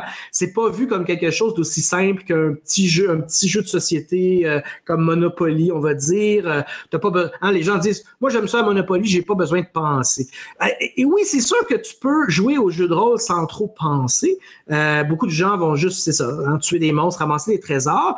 Mais en général, hein, en général, les gens autour de la table, hein, ils veulent un peu plus que ça. Ils veulent des histoires plus complexes, ils veulent des intrigues, ils veulent de la politique, ils veulent euh, euh, euh, des, des, mythes, des légendes, ils veulent explorer, découvrir, cartographier, résoudre des puzzles, faire face à des, à des situations très tendues et complexes, faire face à des dilemmes. Donc, quand on joue au jeu de rôle, on a envie de faire un effort supplémentaire que beaucoup d'autres divertissements plus passifs, je dirais. Maintenant, une fois que j'ai dit ça, bien évidemment, autour des tables, il y a des intérêts différents. Il y a des gens qui vont euh, pour eux, le divertissement, ça va être juste d'avoir du, plaisir au sens d'on va rigoler, puis une fois de temps en temps, on va vivre d'autres émotions. Puis c'est bien correct, je vais jouer un petit peu mon, mon, personnage pour euh, faire rigoler les autres. Hein. Je joue un barde, je vais prendre ma petite voix, puis je vais faire, euh, j'ai écrit un petit poème qui va faire rire les autres parce qu'il est un petit peu vulgaire et tout ça. Mais il y a des gens qui sont, sont contents de jouer comme ça, puis je les respecte totalement. Puis il y a des gens qui, qui, qui, se disent, ben, ça serait le fun aussi dans les, dans les parties, dans les euh, surtout du point de vue du maître du jeu, d'amener les joueurs à vivre des expériences un peu plus, encore plus euh, complexes et riches. Mais au bout du compte, il n'y a pas de, à mon avis, d'opposition. Moi, je prends le jeu au sérieux dans le sens que, euh, non pas dans le sens que mes games sont plates puis que c'est un séminaire de philosophie, mais au sens, au sens où j'essaie le plus possible de faire des histoires qui vont euh, amener les joueurs à dire Hey, on a vécu quelque chose de vraiment stimulant, puis on s'en souvient, ça nous a marqué. Tu sais. Puis je veux aider les maîtres de jeu à faire ça pour leurs joueurs, puis euh, aider les joueurs aussi à avoir un divertissement qui va être. Euh, c'est un peu comme oui, on peut écouter une série sans conséquence, hein, où ça va être du pur divertissement, c'est par exemple une télé-réalité. Et on peut écouter une grande série complexe comme The Wire, par exemple, qui va nous amener à, à, à réfléchir sur les... Alors, The Wire, c'est divertissant, mais c'est aussi intelligent, c'est aussi profondément recherché. Je, pense pour ça que je pense que tout le monde peut aimer The Wire, euh, tout le monde peut aimer euh, euh, euh des séries fictionnelles et des romans. tout le monde peut aimer The Lord of the Rings alors que c'est nerd en tabarouette. c'est vraiment complexe comme récit. Donc c'est pour ça que je vois pas d'opposition là-dedans. Puis comme designer de jeu au bout du compte, c'est les conventions autour de la table qui comptent. C'est essentiellement, euh, pourquoi je fais un jeu de rôle, c'est que je pense que euh, euh, une table de jeu de rôle, c'est une micro-société, puis que chacun, dans le fond, est partenaire d'un contrat social où on veut vivre des choses ensemble, puis on essaie de trouver l'équilibre entre nos intérêts, nos désirs, euh, puis le maître de jeu est un peu une forme de gouvernant euh, qui, euh, dont l'autorité repose sur le consentement des, joueurs. Donc, c'est une métaphore de la philosophie politique, là, mais c'est vraiment ça. Puis, je pense que moi, comme designer de jeu, c'est peut-être leur amener d'autres idées de design constitutionnel euh, euh, qui m'intéresse. C'est-à-dire les années, hey, on n'avait pas pensé à ça, mais hey, on essaie-tu de faire fonctionner la structure de coopération ensemble? Évidemment, là, je parle d'une manière comme je parle d'un, comme un philosophe à un philosophe. C'est pas comme ça que je vais l'expliquer dans mon livre, je te rassure. Sinon, je vais avoir sept personnes qui vont l'acheter. Mais, mais euh, c'est ça l'idée derrière ce que je veux proposer. C'est-à-dire que vous n'êtes pas obligé de jouer toujours de la même manière et vous êtes toujours libre au bout du compte, de réformer le design constitutionnel de votre accord social, de votre pacte social comme tel. Donc, moi, ce que je vous donne, c'est des options euh, auxquelles vous n'avez peut-être pas nécessairement réfléchi. Et euh, c'est à vous de décider dans quelle société vous voulez vivre. Mais je pense que c'est une très bonne réponse, c'est un, très bon point. En fait, je pense qu'aussi on peut retourner la, réponse de, ton, de l'autre côté, puis tu me diras si tu es d'accord.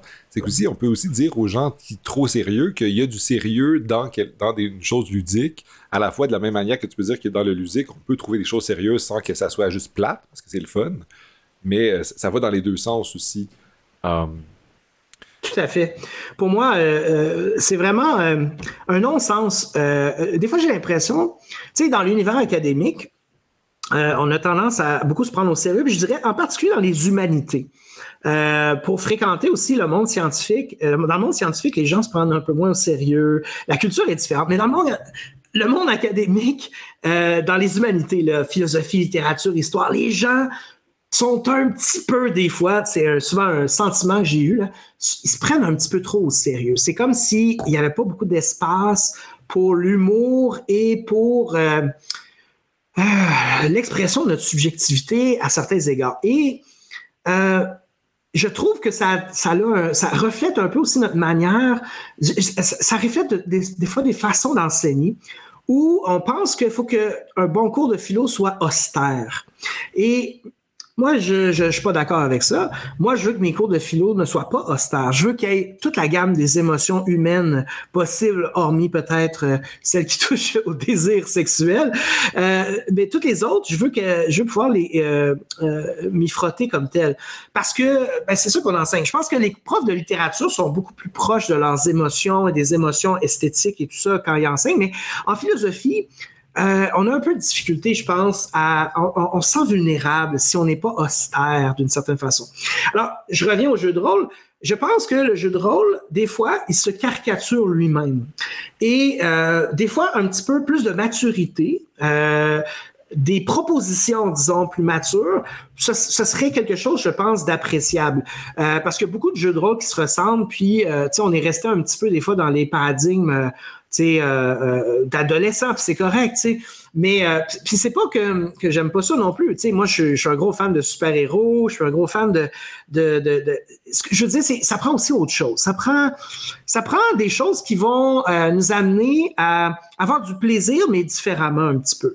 Puis, euh, ben c'est ça. Moi, je pense que je peux, je peux apporter ça. C'est ce que j'essaie de faire avec mes deux collègues, mes deux co-créateurs. J'ai pas beaucoup parlé d'eux, mais eux aussi, hein, ils ont une, un point de vue là-dessus qui, qui, qui est proche du mien, dans le sens que euh, je travaille euh, avec Louis-Philippe Bastien, qui a une maîtrise en philosophie. C'est notre artiste, notre concepteur artistique et co-créateur. Puis je travaille aussi avec euh, mon ami Philippe Valois, qui est, qui est psychologue, donc doctorant en psychologie.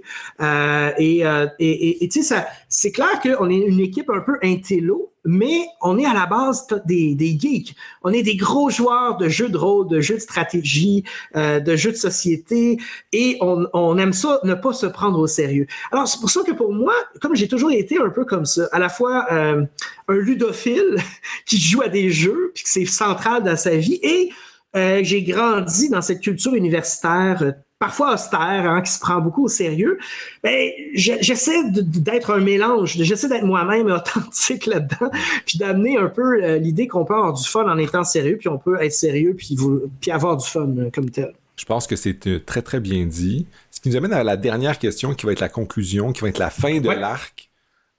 c'est une question que je vais présenter de manière un peu directe. Ah, parce que là, on a parlé de plein de jeux. Il existe plein d'autres jeux de rôle que Donjons Dragon. On a parlé de Cthulhu et il y a, Warhammer. Euh, il, y a, des jeux qui, en plus, qui vient avec un univers gigantesque, avec une ontologie, une mythologie. Ah, il y en a des centaines. Et c'est, puis tu t'en as étudié beaucoup pour faire euh, le tien. Mais la question, c'est pourquoi toi, t'en fais un, surtout si le jeu de rôle, c'est ultimement euh, une poignée de gens qui, autour d'une table, euh, partagent des idées, des histoires, puis se donnent une place là-dedans. Euh, c'est pourquoi est-ce que. Parce que j'ai l'impression que le jeu de rôle, c'est aussi juste ça. Là. On se commande une pizza, on se fait à manger entre amis, on partage quelque chose, puis on se lance.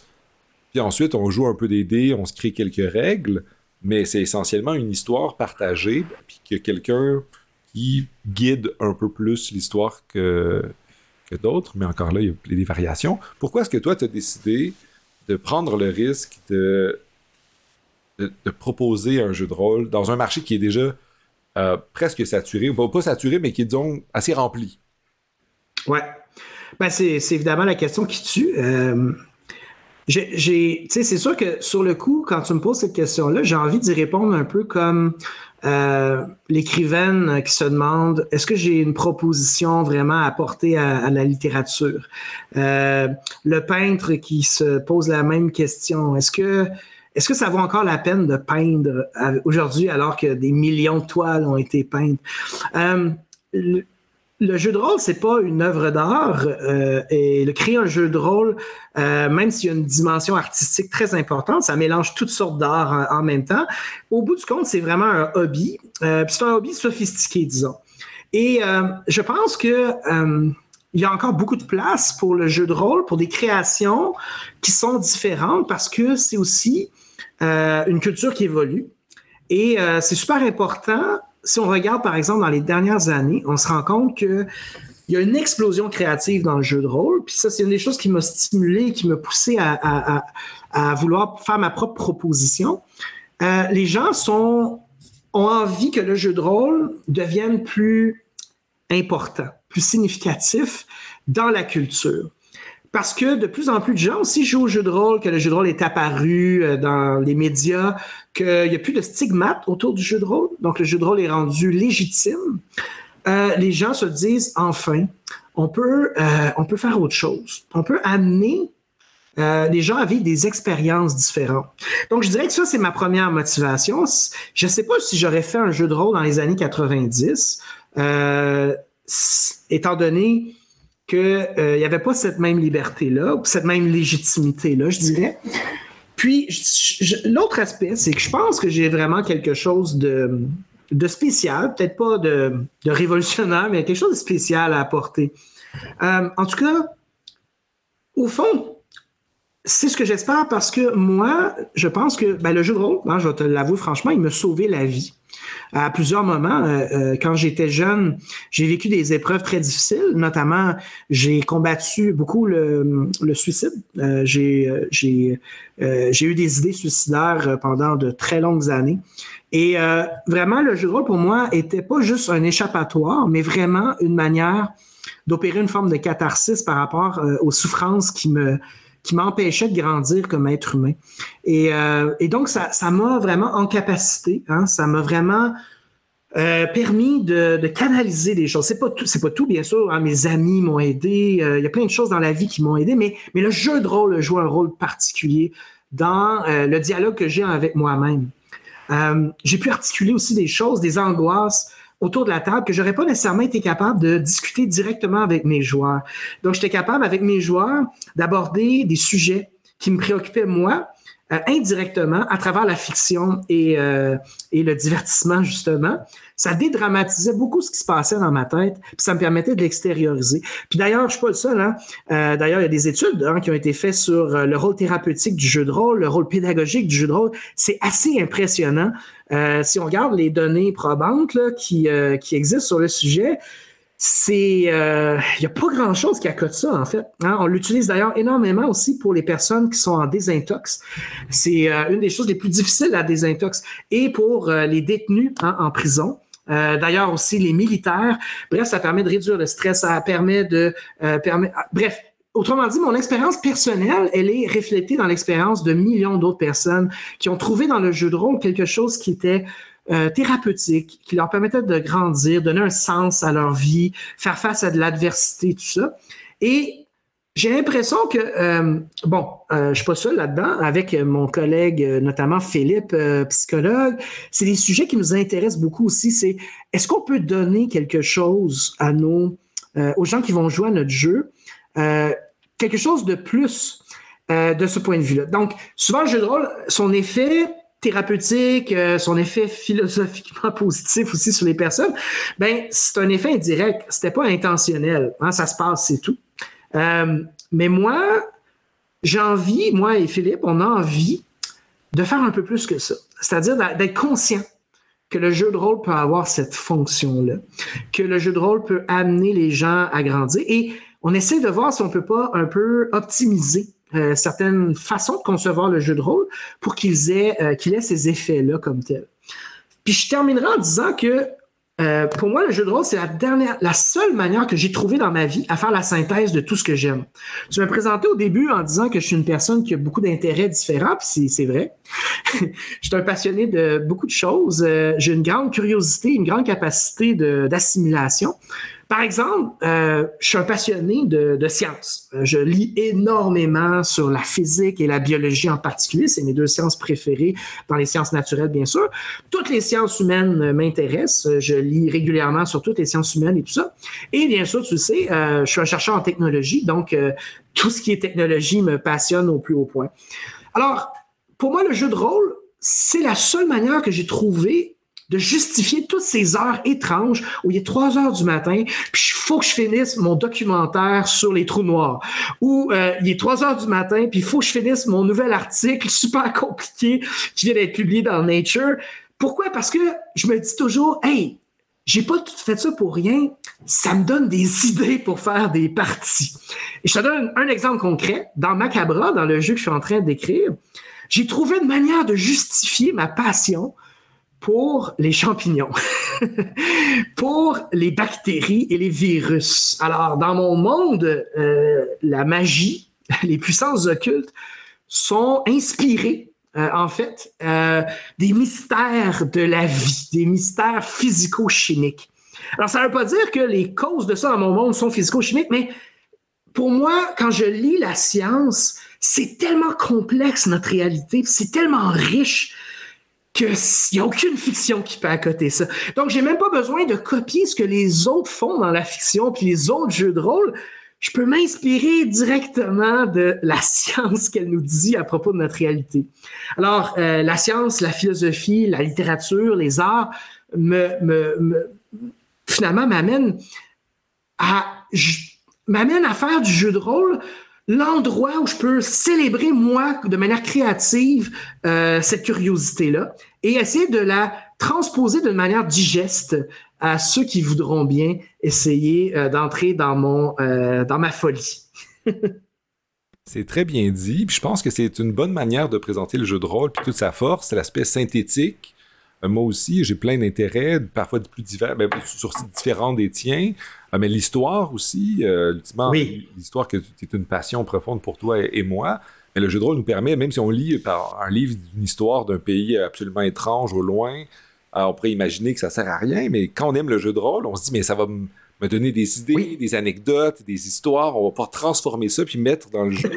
puis on, on, a toujours l'impression que tout ce qu'on fait autour, c'est pas juste pour satisfaire un genre de trait qu'on a de, de, de, de glouton, de, de, gloutonnerie, de vouloir lire plus, mais ça nous permet de pouvoir le partager avec d'autres, ou du moins, d'une manière pas juste euh, je veux te parler de ce que j'ai lu puis je veux me vanter d'avoir fait des trucs, mais de créer quelque chose ensemble en utilisant des théories.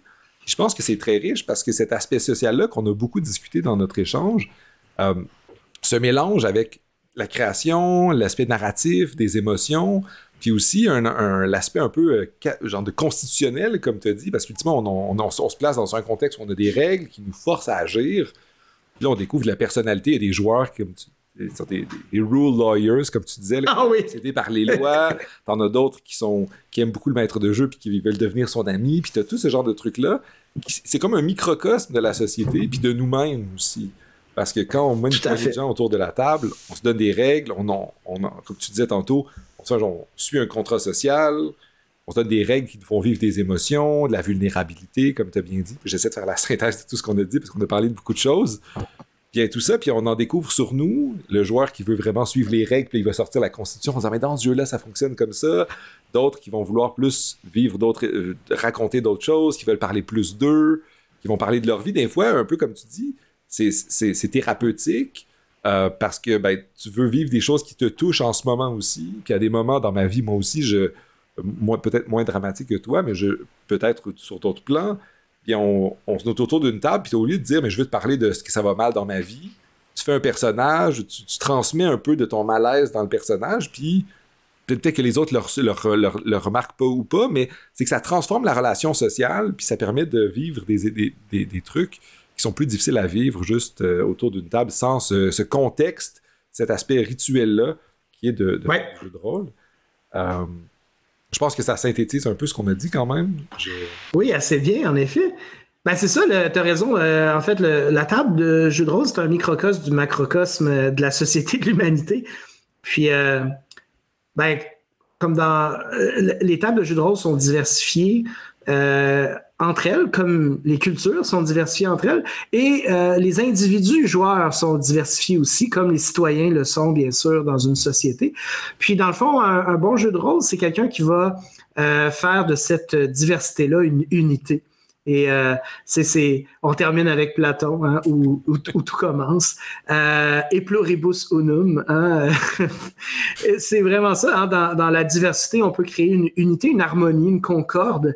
Puis euh, on devient amis aussi, une, une forme d'amitié de, euh, très particulière qui ressemble beaucoup à l'amitié philosophique euh, entre les joueurs de jeux de rôle. on devient des très bons. on devient bon pour la conversation. On devient bon pour pour euh, se mettre au défi euh, aussi. Puis, euh, ouais, pour moi, jouer, c'est vivre. Puis j'espère que je vais pouvoir jouer jusqu'à la fin de la mienne. Ben, je, te le souhaite aussi, puis je, nous le souhaite, parce que comme tu le dis très bien aussi, ça nous fait vivre des choses. Puis, tu vois, moi, j'ai l'impression que les parties que j'ai jouées, ça fait partie de ma vie aussi, même si c'était ailleurs, parce que c'était tellement ah vécu avec mes amis, puis c'est avec des gens que je connais. Puis quand je les vois, il y a un peu de cette vie-là qu'on a eu en commun dans un monde, qui est dans un autre monde, qui, qui, fait partie de notre, de notre histoire relationnelle euh, aussi. Puis entre eux, j'ai des amis à moi qui se sont, qui ont, qui se sont plus connus dans le jeu de rôle qu'en personne hors de ce ah contexte-là. Puis ça crée des relations euh, particulières et profondes très souvent aussi, parce qu'on ça amène une compréhension de l'autre qui est très différente. ah oui, tout à fait. Sur ces sages paroles, je vais souhaiter qu'on ait l'occasion de rejouer une autre fois ensemble aussi. Très bientôt. Je te remercie beaucoup d'avoir euh, partagé ces, ce lien entre l'éthique, la philosophie et les jeux de rôle. Et on a bien hâte de voir Macabra et on, on Prends bien soin de toi. Merci Gab.